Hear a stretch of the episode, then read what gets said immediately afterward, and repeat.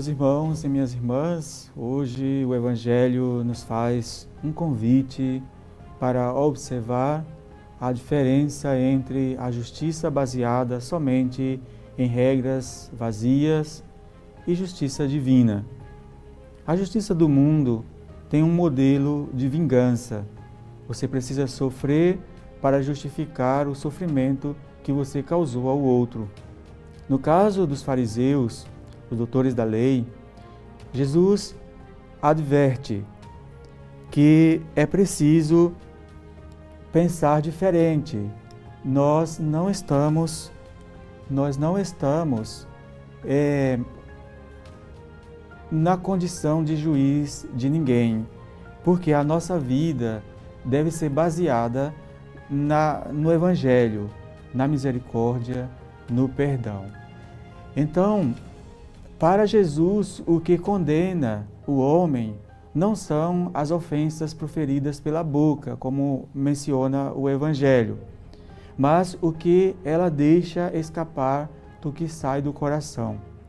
Não é a palavra em si, mas o que ela representa. Então, quando não estamos cheios, é, cheios de ódio no coração, digamos, qualquer palavra e ela não terá nenhum poder entre é, é, a relação que a gente constrói nas pessoas. Então, é, e se estamos sendo guiados pelo bem, pelo amor, tampouco essas palavras nos afetarão. Ódio e amor são sentimentos que imprimem as palavras em nossa alma. De qual deles nós queremos dar importância?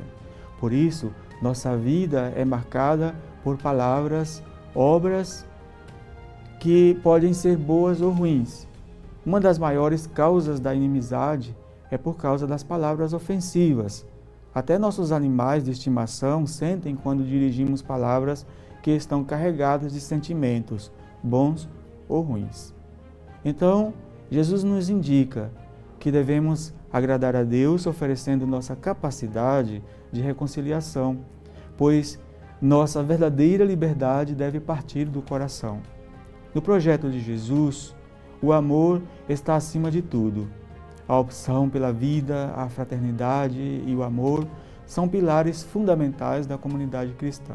No texto de hoje, o convite de Mateus é para superar as atitudes incoerentes dos escribas e fariseus que haviam constituído o cumprimento de preceitos da lei acima da fraternidade e da sadia convivência.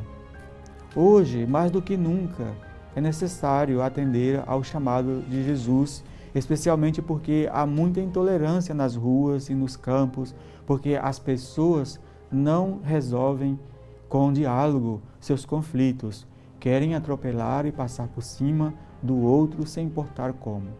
As diferenças culturais e religiosas abrem espaço para o ódio e a inimizade. Por esta razão, para Jesus não há alternativa senão o amor e, consequentemente, não pode haver um autêntico culto a Deus se não houver reconciliação com o irmão. Para meditar nesse dia, faça essa é, pergunta em seu coração. Levando em conta o exposto, sou capaz de aceitar essa proposta de Jesus como modelo de vida com meus irmãos? Então, meditemos sobre tudo isso no dia de hoje. A nossa vida cristã é marcada por algumas situações importantes, como por exemplo, o amor, a misericórdia, o perdão. Mas não existe perdão verdadeiro sem reconciliação. Louvado seja nosso Senhor Jesus Cristo. Para sempre seja louvado.